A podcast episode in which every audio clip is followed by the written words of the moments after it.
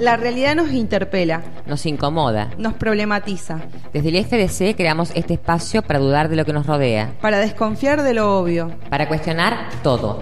Bienvenidas y bienvenidos a Vanguardia Educativa. El podcast del Instituto de Formación Docente Continua San Luis.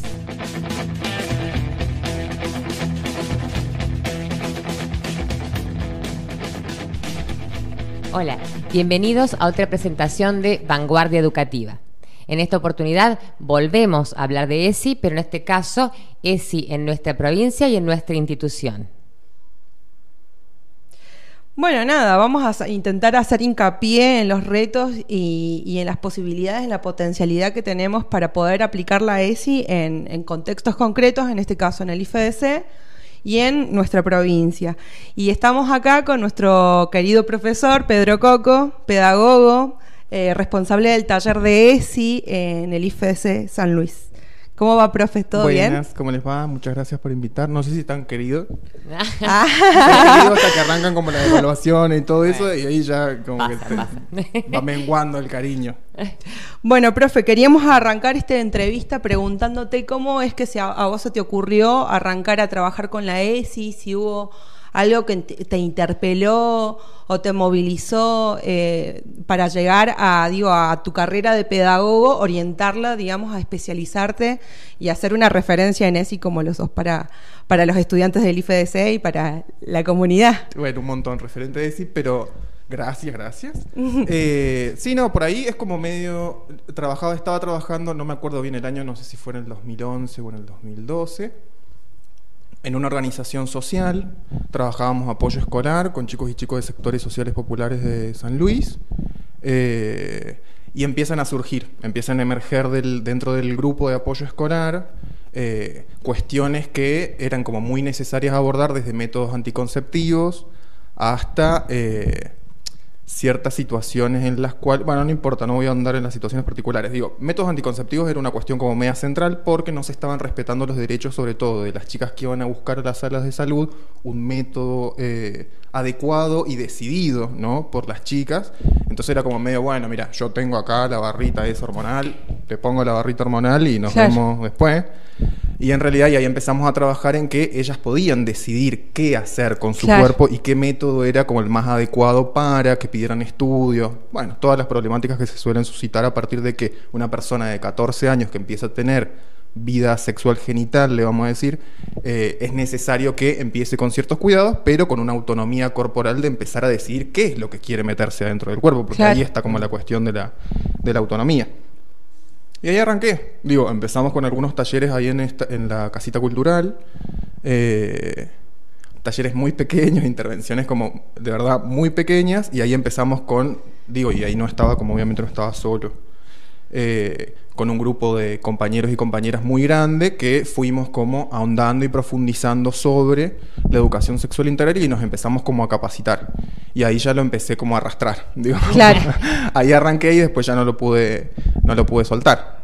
Claro, pero es algo que a vos te gusta, eh, disfrutás dando las clases de, de ESI, te, te- te- te sentís como cómodo con el contenido, porque viste que hay docentes que muchas veces les cuesta abordar el contenido de la ESI. Sí, a mí me encanta. Claro. A mí me encanta dar clases. Claro. Además de que me gusta dar clases, digo, eh, la educación sexual integral a mí me parece que tiene una potencialidad en cuanto a que esto ha estado tan oculto o tan latente tantos años de no poder hablar de ciertas cuestiones que en un momento cuando empiezan a salir como ciertas palabras explotan un montón de experiencias, de opiniones, de valoraciones acerca de la sexualidad que eh, nada, para mí es una fiesta. Digo, Claro. un aula llena de gente opinando sobre sexualidad y hablando de sus propias experiencias, o no, o opinando desde lo teórico, qué le parece el concepto de sexualidad, ya no visto solamente desde lo biológico, lo genital, sino ampliándolo a las identidades, a las creencias, a los valores, a lo económico. Eh, digo, eso tiene una una potencia pedagógica que para mí no tienen muchas otras. Va a empezar a barrer los Sí. otros campos. No, digo, no es que no tengan los otros campos potencia, digo, pero a mí, justo, justo, sexualidades, géneros y educación sexual integral, yo ahí encontré una beta que eh, la discusión fluye como permanentemente. Bueno, pero durante todos estos años, si bien ha sido lento, yo sé que no es fácil el camino, han habido un montón de cosas que se han podido hacer y hemos podido ir cambiando un poco la mirada sobre el, el tratamiento, digamos, de todos estos temas, especialmente en el IFDC. ¿Cuál ha sido la experiencia en estos últimos años?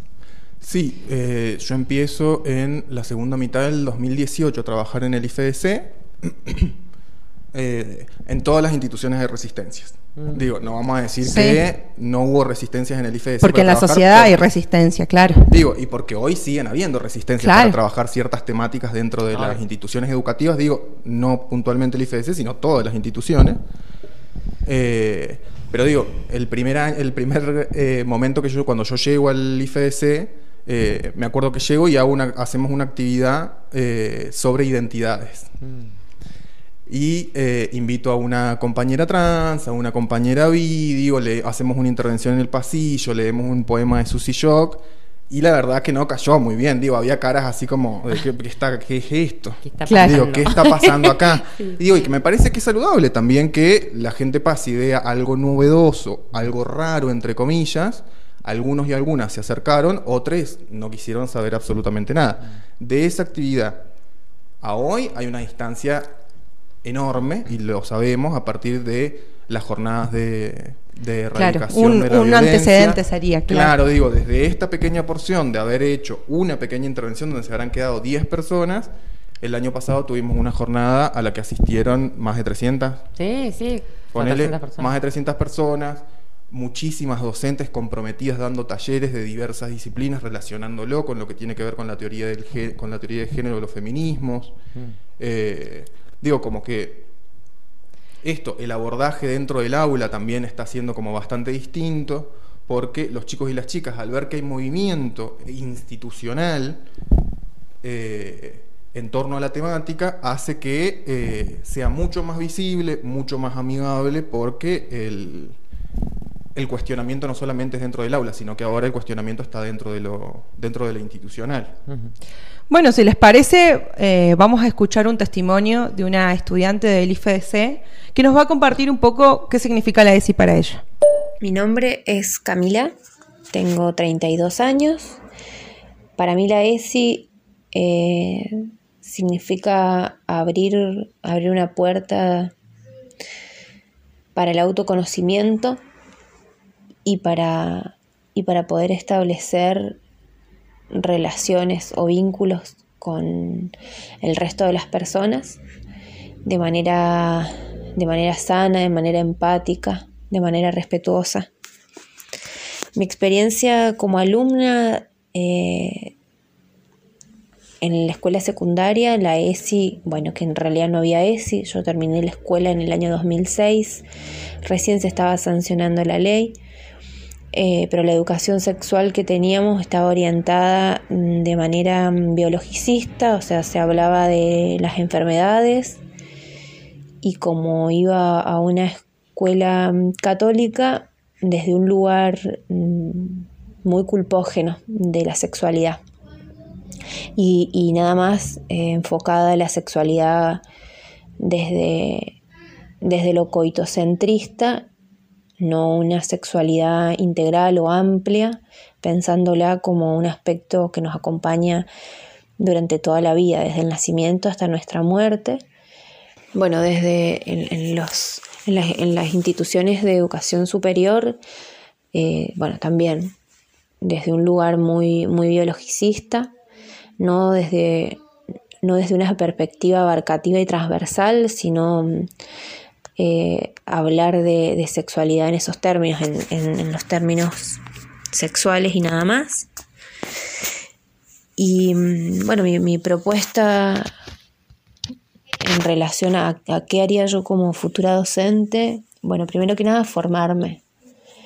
Formarme en perspectiva de género, formarme en la ESI y tratar de llevar al aula eh, justamente esto, pensar en la sexualidad o, a la ESI de manera transversal, que abarque a todas las temáticas o en lo posible a todas las temáticas, que podamos hablar de, de perspectiva de género, que podamos hablar de la importancia de la diversidad y del respeto a la diversidad, que podamos pensar las desigualdades entre los, entre los géneros, que podamos hablar de techo de cristal, bueno, hay un montón de temas que, que pueda llegar a abordar la ESI para, para fomentar una, educación igualitaria, para, para que seamos eh, ciudadanos y ciudadanas em, mucho más equitativos e igualitarios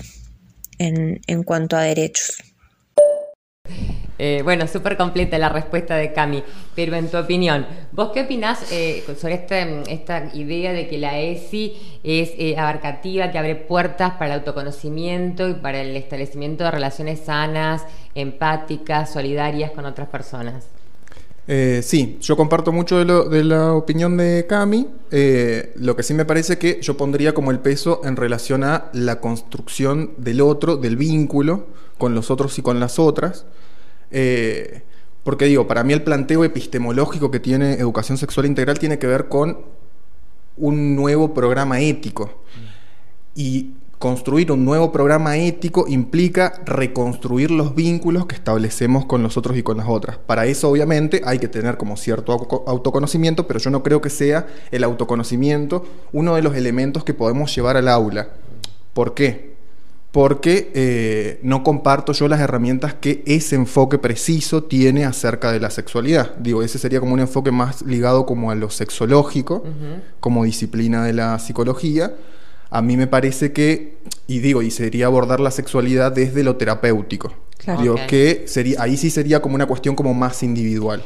Ahora bien, lo que nosotras con las compañeras en el IFDC, el equipo de ESI, lo que trabajamos en la asignatura va a tener que ver más con un enfoque de género, un enfoque integral en el cual no quede solo reducido a las identidades particulares, sino que siempre se tenga en cuenta la construcción social, la construcción cultural, el vínculo con los otros y con las otras, y sobre todo, eh, no desde una lógica del respeto, sino del reconocimiento, que es un cambio de paradigma para mí en relación a, sobre todo cuando hablamos de diversidades o disidencias sexuales, la idea no es la inclusión dentro de la institución educativa de, sino que es la transformación de la, de la institución educativa para recibir a. Digo, que son como, eh, es pararse en un lugar o pararse en otro y que tiene ahí sus dificultades y que tiene ahí su forma de abordar lo distinto, lo diverso o lo raro, si le queremos poner como en ese, en ese sentido. Claro, por ahí entonces viene, digamos, el abordaje que se propone desde el taller de ESI de poder transversalizar los contenidos, pero además, digo, tiene que ver con el ejercicio docente dentro del aula para con esos estudiantes. Digo, eh, yo docente, eh, autoridad de alguna manera, se tiene que repensar la autoridad del docente dentro del aula y además se tiene que repensar el contenido, el abordaje del contenido. Porque a mí me ha pasado, por ejemplo, en mis clases, eh, parte de la bibliografía ha cambiado desde eh, la incorporación del docente eh, de la perspectiva de género. Entonces, por ejemplo, es o hacer notar que, por ejemplo, no teníamos autoras mujeres, o, por ejemplo, empezar a incorporar autoras mujeres a la bibliografía. Entonces, yo quería un poco preguntarte eso, ¿cómo se transversaliza la ESI? Sí. Antes de llegar a la transversalización, digo, esto de la perspectiva de género lo que me permite es no solamente incorporar autoras mujeres, digo, porque a mí me parece que esa es la superficie. Claro. Digo, ese es como el primer nivel de problematización que podemos tener. ¿Qué pasa que todos los autores son varones? ¿Qué pasa que el 25 de mayo solo se nombran varones y no se nombran a mujeres que han tenido un rol político importantísimo? En la construcción del Estado-Nación, digo, y no porque hayan tomado una espada, que las hay, digo, eh, sino eh, la situación de propagación de las ideas políticos en las fiestas de Alcurnia, porque de algún lado salía la plata para hacer las cuestiones, digo. Entonces digo, no se reconoce su lugar. Entonces digo, incluir autoras mujeres no garantiza una perspectiva de género. Digo, es un primer nivel de problematización. Ahora, empezar a problematizar los significados que tienen ciertos contenidos que desde las teorías de género están masculinizados, que hay un autor, eh, Derrida le dice eh, el falogocentrismo, ¿no? Estos significados que rondan solo alrededor de lo que se reconoce, se interpreta como masculino, digo, ese sería como romper otro nivel más donde el significado esté puesto en cuestión y no solamente el genital, digo, o la división binomial del género, si es varón o si es mujer. Porque si no entramos como en la eterna discusión si eh, un varón puede problematizar ciertas cosas o solamente lo pueden hacer las mujeres, o si, si tenés una orientación sexual diferente a la heterosexual, sí o sí estás como totalmente deconstruido, cuando en realidad todos y todas vivimos dentro de un mismo sistema y dentro de los márgenes de inteligibilidad, de lo que puedo comprender de esta realidad, son los mismos. Digo, y los procesos de deconstrucción son colectivos, nunca individuales. En relación a la transversalización, sí, va a hablar un montón, la verdad. Em, en relación a la transversalización, digo que es como la propuesta política, o en realidad la propuesta político-pedagógica de la educación sexual integral. También si la tengo, que, la tengo que pensar, la pensaría también como en tres niveles como distintos y que apuntan como a cuestiones distintas. Uno va a tener que ver con eh, talleres específicos que pueden ser necesarios dentro de las instituciones educativas, no solamente hablo de la superior, sino primaria y secundaria, eh, donde se aborden ciertas problemáticas eh, de emergente. Digo, no llevar yo y digo, bueno, la necesidad de los chicos y las chicas dentro de, la institución, no solamente dentro del aula, digamos. Exactamente, y siempre que las pensemos así, desde mi punto de vista, es eh, no como medidas de resarcimiento, sino como medidas preventivas, promoción de derechos. No que pase que si en una escuela, digo que no digo que, no, esto no lo voy a decir. Bien. En un segundo nivel de problematización lo que podríamos plantear es eh, la transversalización dentro de las asignaturas o dentro del contenido escolar que ahí lleva como un proceso, digo como muy grande, porque no solamente hay que revisar mi asignatura, mi campo en particular, sino empezar a problematizar las cuestiones que tienen los otros campos del saber. Claro. Donde empezamos a tener que, digo, donde la respuesta ahí, o la respuesta pedagógica ahí es la transdisciplina. Digo, no me puedo pensar más como parcela de conocimiento cerrado, sino que tengo que empezar a entablar relaciones con las otras áreas de conocimiento que obviamente relaciones hay. Claro, Y eh, en un nivel como mucho más amplio y macro, como proyecto político dentro de la institución escolar, donde ahí no solamente es la responsabilidad del docente o de la docente de transversalizar con su contenido, sino que la institución se hace cargo de la transversalización de educación sexual integral en los actos, en los escritos, en las carteleras, en los espacios de recreación, en las jornadas que ofrece. Digo, ahí es donde se ve una decisión institucional con todo lo que eso implica. Entonces, ¿qué quiere decir? Y ahí va a haber una direccionalidad. Y una direccionalidad no quiere decir una, persona, una sola persona diciendo qué se tiene que hacer sobre educación sexual integral, sino una dirección hacia la cual hay que llegar que como comunidad. como comunidad, pero que desde educación sexual integral es promover derechos, garantizar derechos y una ciudadanía crítica. Porque si otro de los objetivos que tiene educación sexual integral es construir una ciudadanía sustantiva, una ciudadanía sexual, le podemos decir, que se haga cargo de las problemáticas de la época y que eh, pueda, vamos a ponerlo entre comillas, solucionar eh, todo aquello que antes no estuvo funcionando, porque claramente si algo hicieron estas legislaciones de las cuales hoy podemos hablar, como educación sexual integral, el matrimonio igualitario, la ley de parto responsable, digo, como todas estas legislaciones, la ley de violencia contra las mujeres, eh, han venido a poner de manifiesto que hay grandes problemáticas sociales, hay grandes desigualdades sociales y que necesitamos que los chicos, las chicas y les chiques sepan claro, sobre esto. Ah, bueno, y que es lo que pasa, creo, permanentemente, el tema de que uno eh, piensa en educación sexual integral como un tema, un contenido muy pequeño, y cuando te pones a pensarlo, todo tiene que ver con esto, todo está relacionado y tiene que salir del plano individual claramente hasta transformarse en un plano comunitario, colectivo, ¿no es cierto? Dentro de la institución hasta dentro de la comunidad misma, la comunidad de padres, de tutores, de lo que se acerca a las escuelas y, y acompañan estos procesos educativos, ¿no? Eh, sería como el reto, el gran reto que tenemos eh, al frente o qué otro pensás que puede ser un reto para lo que es exactamente la ESI en eh, educación superior? En educación superior, y a mí me- el gran reto para mí en educación superior es empezar a hacer que toda la comunidad de, de educación superior trabaje educación sexual integral.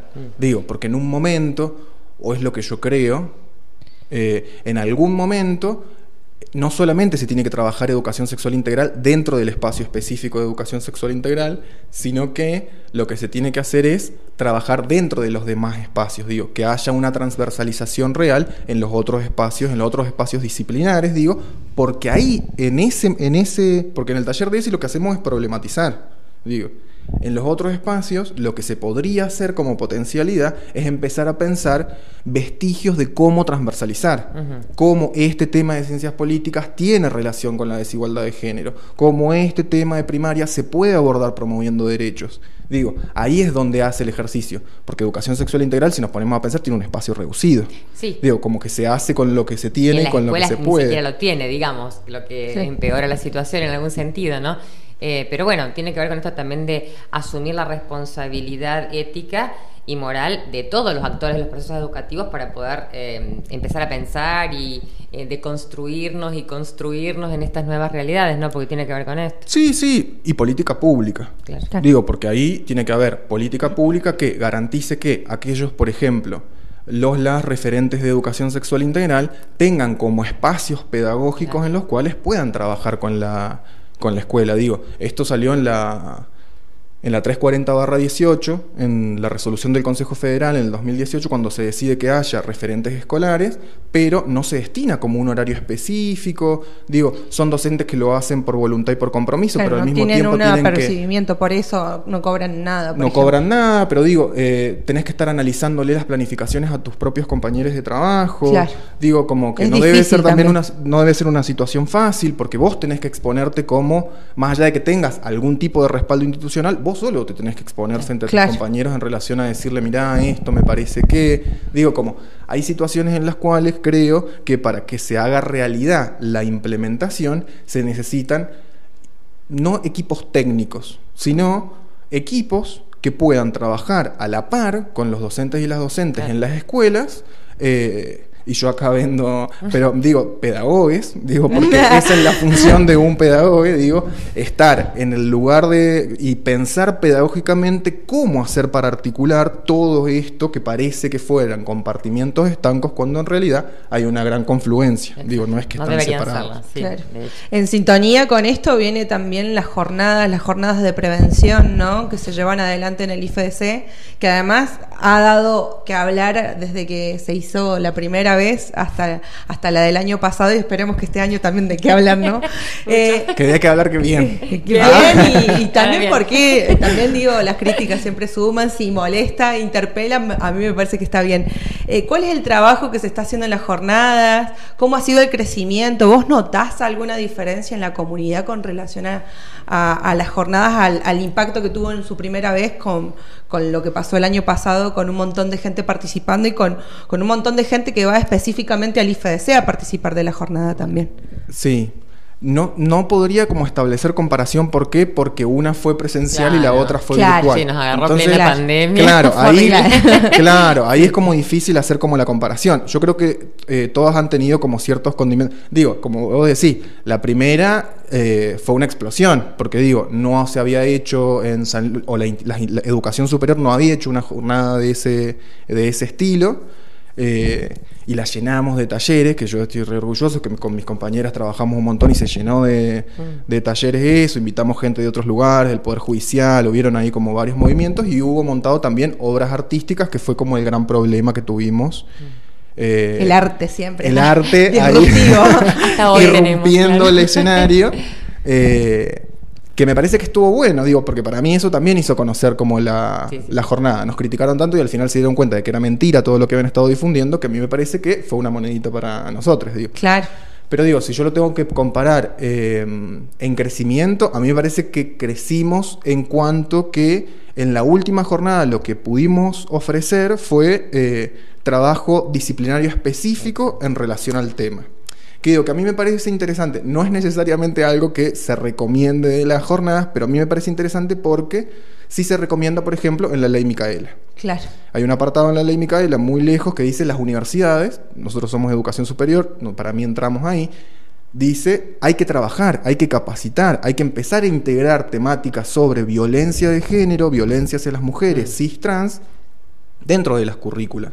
Claro. Porque ahí se dan los procesos de sensibilización y porque van a ser profesionales que después pueden transmitir esa sensibilización y esa problematización acerca de la temática.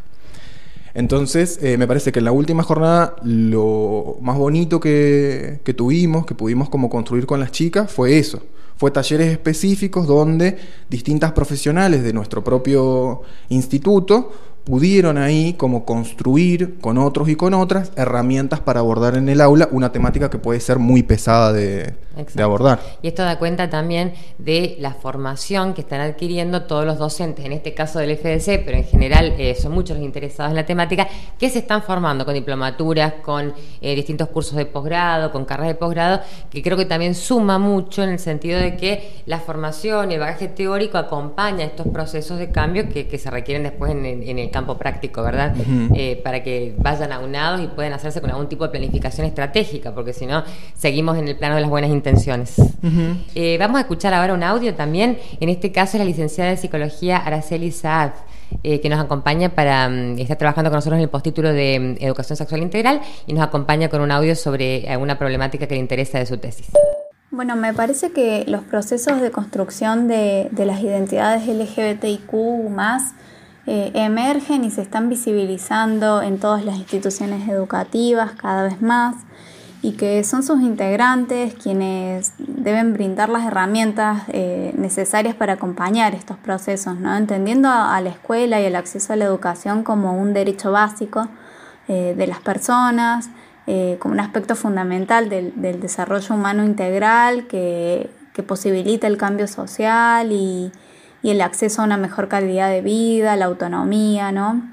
Y, entendiendo también eh, el acceso a la educación como un determinante social de la salud, de la salud eh, entendida de, manera integral como una síntesis de una multiplicidad de procesos eh, que no solo abarcan aspectos y determinantes biológicos, psicológicos, sino también sociales, culturales, políticos, ¿no?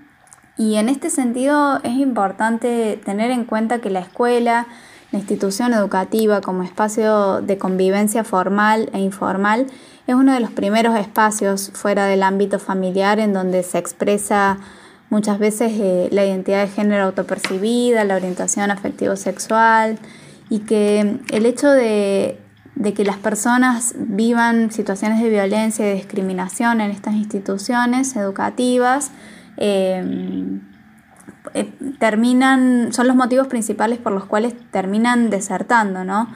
Y, y, que esta dinámica expulsiva, muchas veces del sistema educativo, termina por traducirse en exclusión laboral, condicionando luego sus posibilidades en términos de inclusión social. Creo que, que actualmente el reto institucional tiene que ver con poder brindar eh, el espacio de, de educación y de reconocimiento a estas identidades, ¿no? poder ir incluyendo medidas que, que las visibilicen, eh, tanto en lo curricular como en la vida institucional, eh, desnaturalizando todo tipo de, de, situaciones de discriminación y violencia hacia las personas del colectivo LGBTIQ.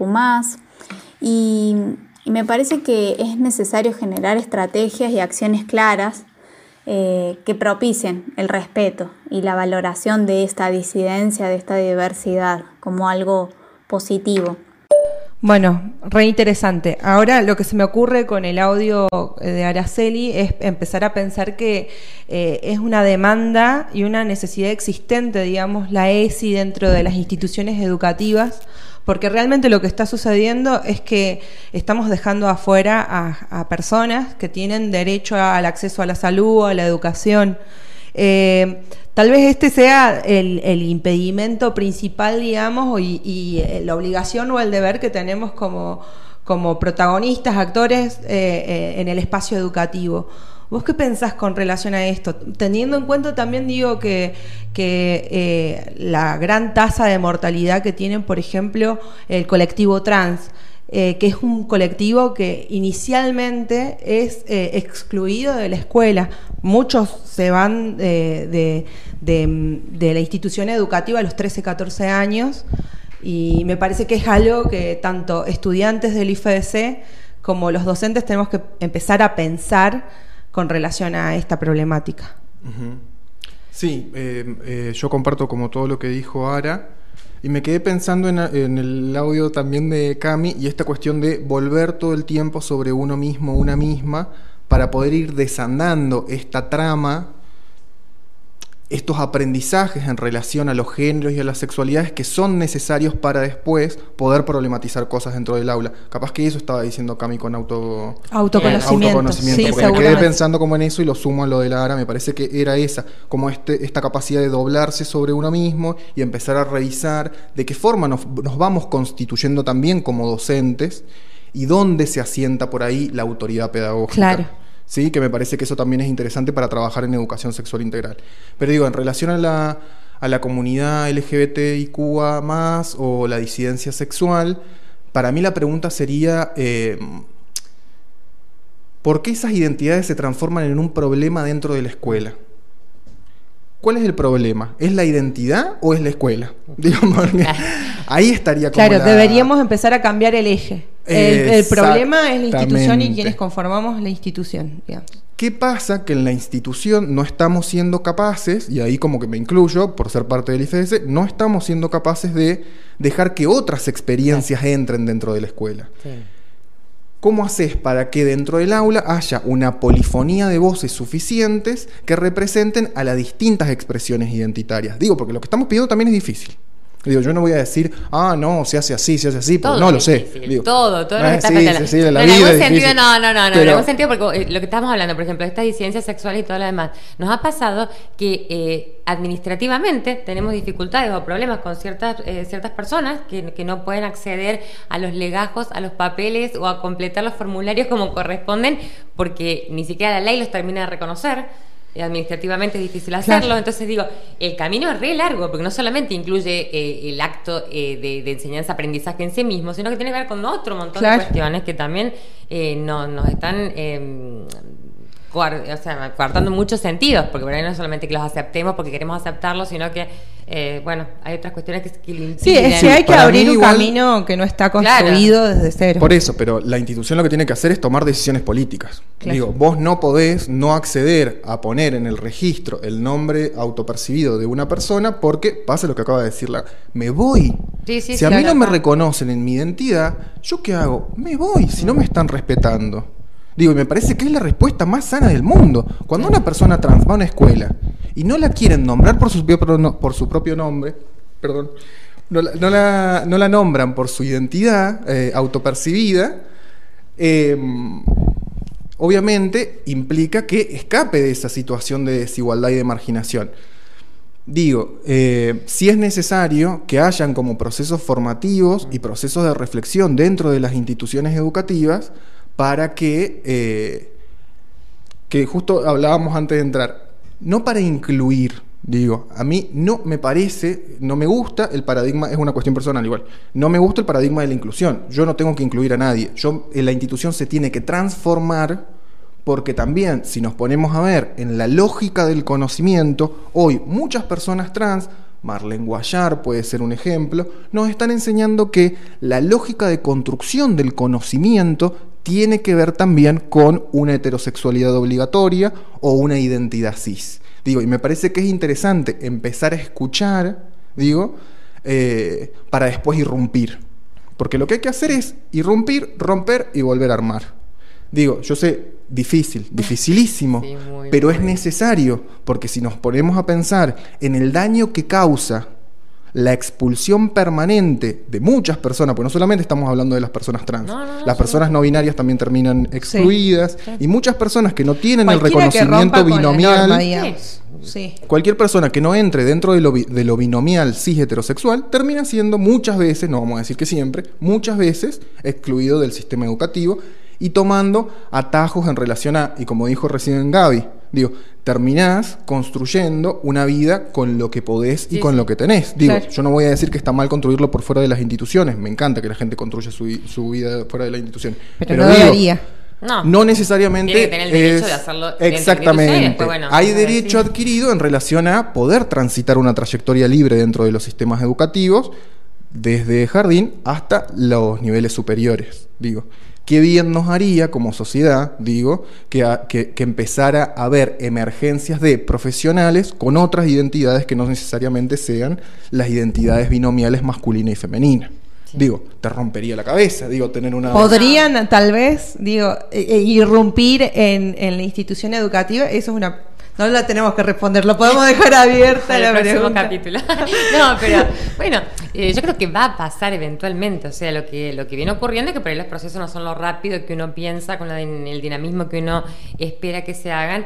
Pero bueno, eh, si uno lo, se pone a pensarlo, por ejemplo, yo hace muchos años que he dado de clase y todo lo demás, y hace 10 años eh, un estudiante que tuviese eh, otro tipo, este tipo de, de, de otra, eh, otro género, no lo planteaba. O sea, yo he tenido gente que estaba llamando por su nombre masculino, mientras claramente estaba vestido de, de, de mujer, por ejemplo, ¿entendí? Claro. Y no lo planteaban, no decían, eh, profe, le quiero explicar una cosa, le quiero... No, nada, silencio, silencio que se reproduce, se reproduce y permite que se sigan eh, consagrando estos eh, sistemas exclusivos. Claro, pero ahí no, la responsabilidad no es de la persona que se tuvo que silenciar para poder transitar, sino de una comunidad que obliga a otro o a otra a estar silenciada. Digo, Sí, porque sí, te obligan sí. a estar Sí, silenciada, porque Pero escapar digo, de la norma implica Pasaba hace 10 señalamiento años permanente. menos. Y Claro. hoy ya tenemos todas estas cosas que nos permiten pensarnos y pensar las instituciones de otra manera.